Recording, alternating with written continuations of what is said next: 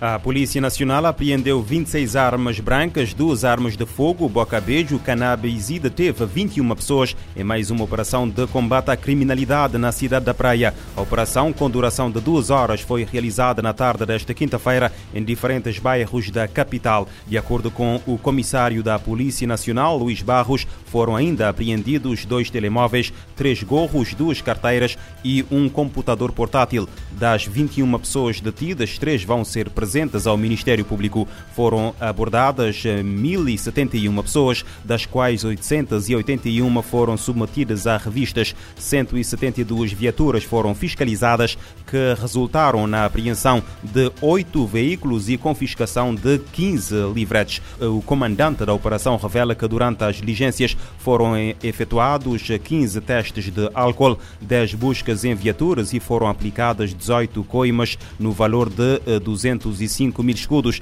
A operação envolveu um total de 132 efetivos do Comando Regional de Santiago Sul e Maio, da Direção Central de Investigação Criminal, do Centro de Comando e da Unidade Especial, do Corpo de Intervenção e do Centro Nacional de Formação, eh, suportados por 12 viaturas.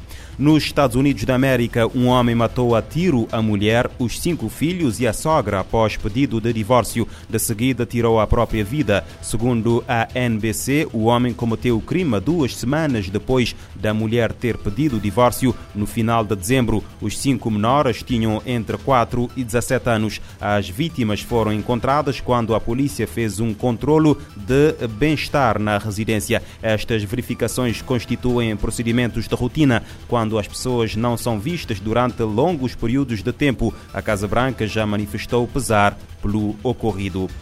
A polícia do Quênia está a investigar a morte de um ativista LGBT+, cujo corpo foi encontrado dentro de uma caixa de metal. De acordo com as autoridades policiais do país, o corpo de Edwin Chiloba foi encontrado na quarta-feira numa estrada no oeste do país. Segundo a polícia, um taxista que trabalha com transporte de passageiros em motas relatou ter visto a caixa ser despejada por um veículo sem matrícula. A polícia que recebeu o alerta do taxista encontrou na caixa o corpo em decomposição de um homem. O corpo foi levado para o hospital onde foi uh, identificado. Estão agora a ser realizados exames para identificar as causas da morte do ativista. Chiloba era um conhecido ativista LGBT+, e já tinha sido atacado e agredido devido ao seu ativismo. As pessoas LGBT+, que vivem no Quênia frequentemente denunciam a discriminação e os ataques num país onde o sexo entre homens é ilegal. A ONU dissolveu a missão de investigação na Ucrânia para apurar os factos relacionados com o incidente de 29 de julho de 2022 em Donetsk, onde dezenas de prisioneiros de guerra foram mortos, em causa a falta de condições necessárias para o envio das equipas ao local. O secretário-geral da ONU, Antônio Guterres, decidiu dissolver a missão de apuração dos fatos em relação ao incidente de 29 de julho de 2022 na Ucrânia, onde dezenas de prisioneiros de guerra foram mortos numa explosão em um centro de detenção em Donetsk. O motivo foi a ausência de condições necessárias para o envio das equipes ao local, segundo o porta-voz do secretário-geral da ONU. The Secretary-General is very grateful to Lieutenant General uh, Dos Santos Cruz of Brazil Stefano Dujarric disse que o secretário-geral agradece muito ao general brasileiro reformado Carlos Alberto dos Santos Cruz, que havia sido escolhido para liderar a missão. De acordo com o porta-voz, o chefe das Nações Unidas reitera seu apelo ao pleno respeito ao direito humanitário internacional e aos direitos humanos, incluindo a proteção e o tratamento dos prisioneiros de guerra. A criação da missão havia sido anunciada em 3 de agosto do ano passado após pedido da Rússia e da Ucrânia. O anúncio do nome do general brasileiro foi feito por Guterres numa conversa com jornalistas e ao lado do presidente da Ucrânia, Volodymyr Zelensky, e do presidente turco Recep Tayyip Erdogan, na cidade de Lviv, no dia 18 de agosto. Da ONU News em Nova York, Ana Paula Loureiro. A missão de investigação na Ucrânia foi anunciada a 3 de agosto a pedido dos governos da Ucrânia e eh, da Rússia. O ano de 2023 começa quente na Europa e quebra recordes de temperatura. A Organização Meteorológica Mundial afirma que a véspera e primeiro dia do ano foram marcados por um aumento excepcional de temperaturas no continente europeu. Apesar do inverno no hemisfério norte, o calor deve subir independentemente do cenário de emissões de gases de efeito estufa. Apesar do inverno no hemisfério norte, algumas regiões estão experimentando um clima mais ameno, atípico para essa época do ano. Muitos países europeus, incluindo da Europa Central, registraram temperaturas acima de 20 graus Celsius. Além disso, recordes de temperatura nacionais e locais foram quebrados em vários países, da Espanha ao leste do continente, em dezembro e janeiro.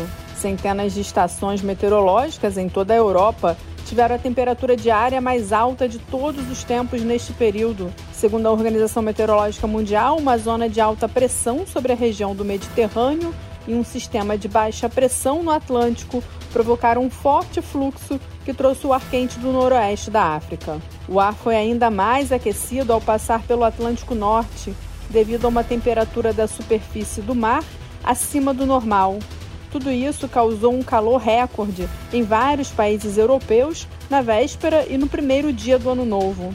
Recentemente, o painel intergovernamental sobre mudanças climáticas afirmou que na Europa a frequência e intensidade de extremos quentes, incluindo ondas de calor marinhas, aumentaram nas últimas décadas e devem continuar aumentando, independentemente do cenário de emissões de gases de efeito estufa.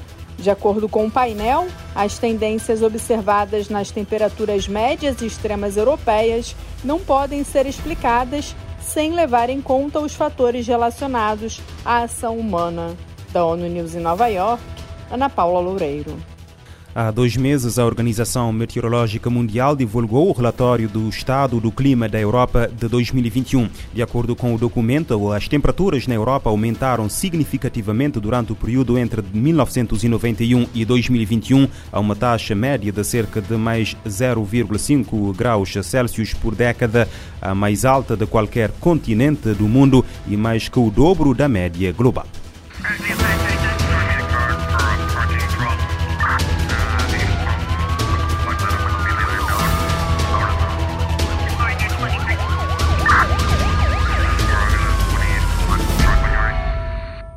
Este programa está disponível em formato podcast no Spotify e em radiomorabeza.cv.